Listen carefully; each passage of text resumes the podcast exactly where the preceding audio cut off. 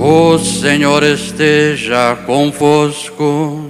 Ele está no meio de nós. Proclamação do Evangelho de Jesus Cristo segundo Lucas.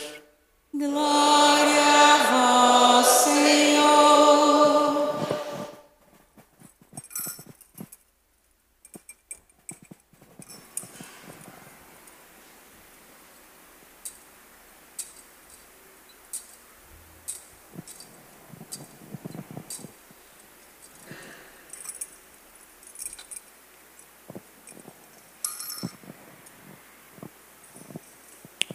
Naquele tempo disse Jesus a seus discípulos: Se um de vós tiver um amigo e for procurá-lo à meia-noite e lhe disser: Amigo, empresta-me três pães, porque um amigo me chegou de viagem e nada tenho para lhe oferecer.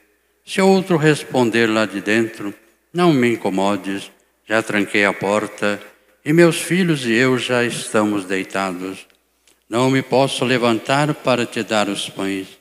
Eu vos declaro, mesmo que o outro não se levante para dar porque é seu amigo, vai levantar-se ao menos por causa da impertinência dele e lhe dará quanto for necessário. Portanto, eu vos digo: pedi e receberei, procurai e encontrarei, batei e vos será aberto, pois quem pede recebe, quem procura encontra. Para quem bate se abrirá. Será que algum de vós que é pai, se o filho pedir um peixe, lhe dará uma cobra? Ou ainda se pedir um ovo, lhe dará um escorpião? Ora, se vós que sois maus, saber das coisas boas aos vossos filhos, quanto mais o Pai do céu dará o Espírito Santo aos que o pedirem. Palavra da salvação. Glória a vós, Senhor.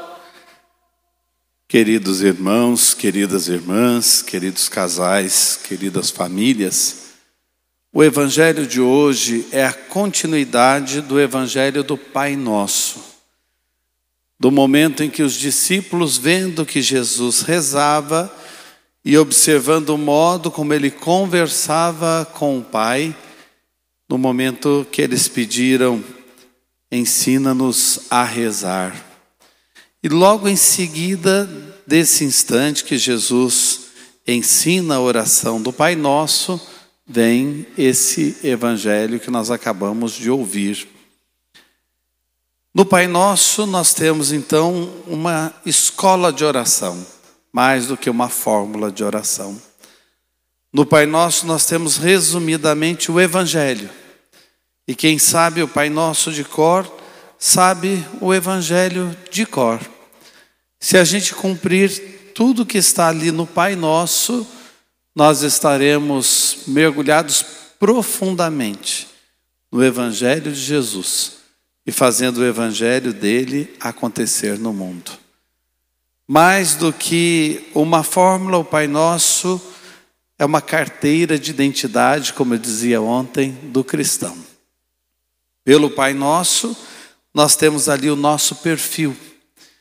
E no Pai Nosso, os pedidos estão sendo feitos na ordem certa e do jeito certo.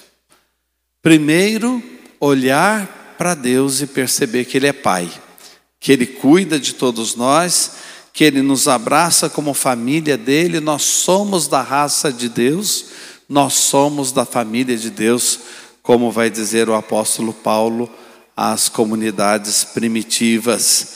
Ali, então, no Pai Nosso, nós temos o nosso DNA, o DNA de filiação do mesmo Pai de irmãos entre nós.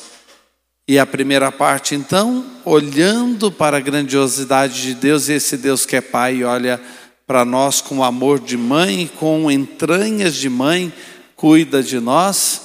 E na segunda parte, a gente vai recordando as necessidades que nós carregamos.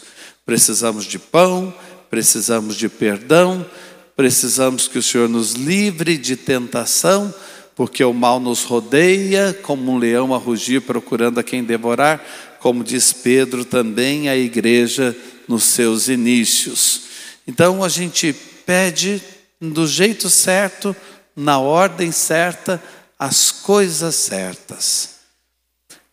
E como é que funciona a oração na prática da nossa vida?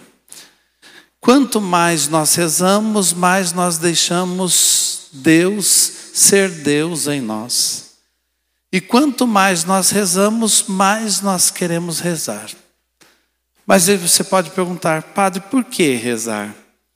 Deus já não sabe tudo o que a gente tem que pedir? Antes da gente formular o pedido, ele já não conhece. Deus já não sabe das nossas necessidades, por que, que nós precisamos formulá-las, por que, que a gente precisa conversar com Ele. E mais uma vez eu digo aqui: a oração realmente não muda nada em Deus, mas a oração transforma tudo.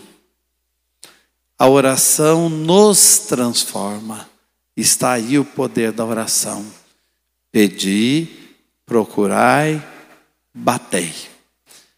Insistir é o que Jesus nos ensina no Evangelho de hoje e pede que façamos. Mas eu queria aqui dar dois exemplos de família que tem a ver com a oração. Quando eu era pároco na Paróquia Espírito Santo do Jardim Satélite, em geral, os chamados para atender doentes vinham do Pio XII. Naquela época não tinha o anel viário, era uma viagem atravessar a cidade. E quem se lembra da cidade antes do anel viário, já com movimento, sabe como era. E em determinados horários, então, a gente gastava um tempo da zona sul até a zona norte.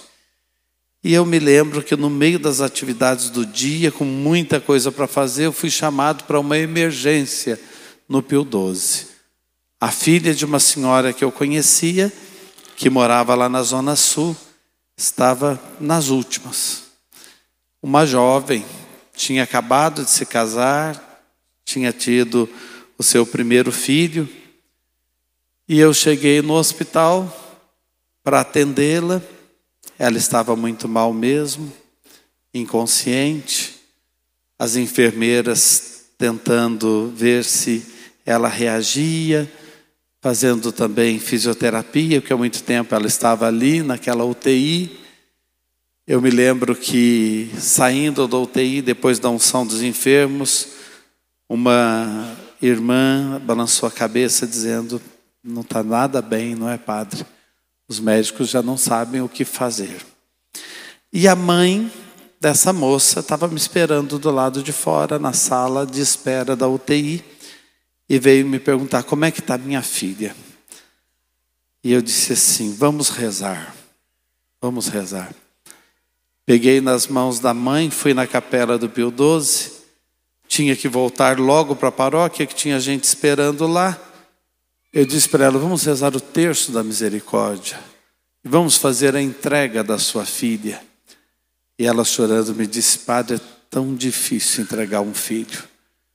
É tão difícil entregar uma filha. E eu não sabia também nem o que dizer. Eu falei: vamos rezar. E fazer essa entrega. Deus sabe o que vai ser melhor para ela. E rezamos o terço da misericórdia. Terminei o terço, dei uma bênção para aquela mãe e fui com o coração apertado de volta para a paróquia. Quando cheguei na paróquia, a secretária disse assim: Padre, tem um telefonema para o senhor urgente do Pio 12. Eu disse, mas eu já fui lá.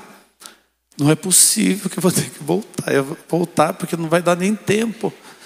E ela disse assim: Não, é importante, senhor vem aqui que eu acho que não é para o senhor voltar, não, é sobre quem o senhor atendeu.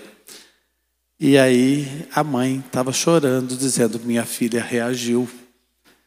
Minha filha abriu os olhos, conversou com as pessoas que estavam no UTI, e de fato essa menina foi curada, teve dois filhos depois disso, e está aí até hoje para contar a história.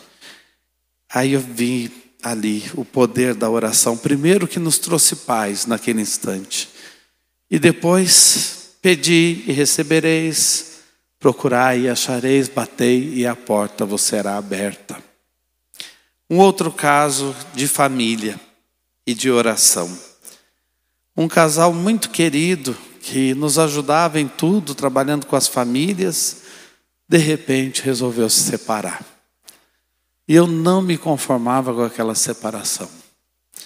Eu conversei com ele, conversei com ela, muitas vezes tentei conversar e fazer com que os dois voltassem quase que a namorar de novo, para ver se ia dar certo.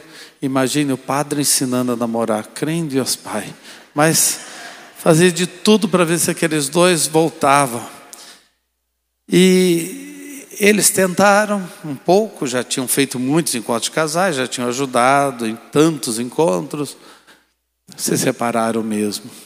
Cada um tomou um rumo e cada vez que eu ficava sabendo da história, me doía o coração, eu só dizia, vamos rezar. Quem falava comigo e falava, padre, o senhor lembra do fulano? O senhor lembra da cicrana? Puxa vida, vamos rezar. E eu disse a eles, rezem, porque se for da vontade de Deus, não importa o que vai acontecer, vocês vão se reencontrar e eu sinto que vocês nasceram um para o outro. E não é que depois de anos, esses dois chegam na minha sala de mãos dadas, dizendo: Nós voltamos, nós retornamos, redescobrimos o nosso amor. Vocês não imaginam a estrada que eles seguiram antes disso, mas voltaram, porque os dois tinham fé. E voltaram mais plenos de fé, mais fortes e mais animados. Pedi, batei, procurai. Padre, mas a oração não muda nada em Deus, não é? Mas muda tudo em nós, muda tudo em nós. A nossa fé remove montanhas. Como nós ouvimos no Evangelho de domingo passado, a nossa fé é capaz de dizer a uma árvore frondosa e de raízes profundas: arranca-te daqui e lança-te no mar e planta-te no mar, mar o lugar de onde vem o mal. Então, a nossa fé é capaz de dizer que todo o mal que está em mim saia de mim, volte para o lugar de onde veio, e Deus realiza a obra. Tem coisas enraizadas em nós que, pela oração, as raízes vão perdendo força. Tem coisas enraizadas no entorno da nossa vida, nas pessoas que nos amam, pelo poder da oração tudo vai perdendo força, o mal vai perdendo a batalha e a gente segue adiante.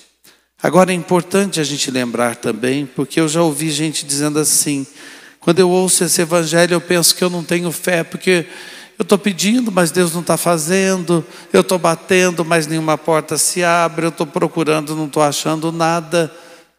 Persevere e olhe com a graça de Deus no seu coração, porque muitas vezes Deus já está fazendo a gente que não vê, Deus já está realizando a gente que não percebe, Deus já está dando sinais, e muitas vezes a gente também pede o que a gente não devia, ou do jeito que a gente não deveria pedir, dando receitas para Deus.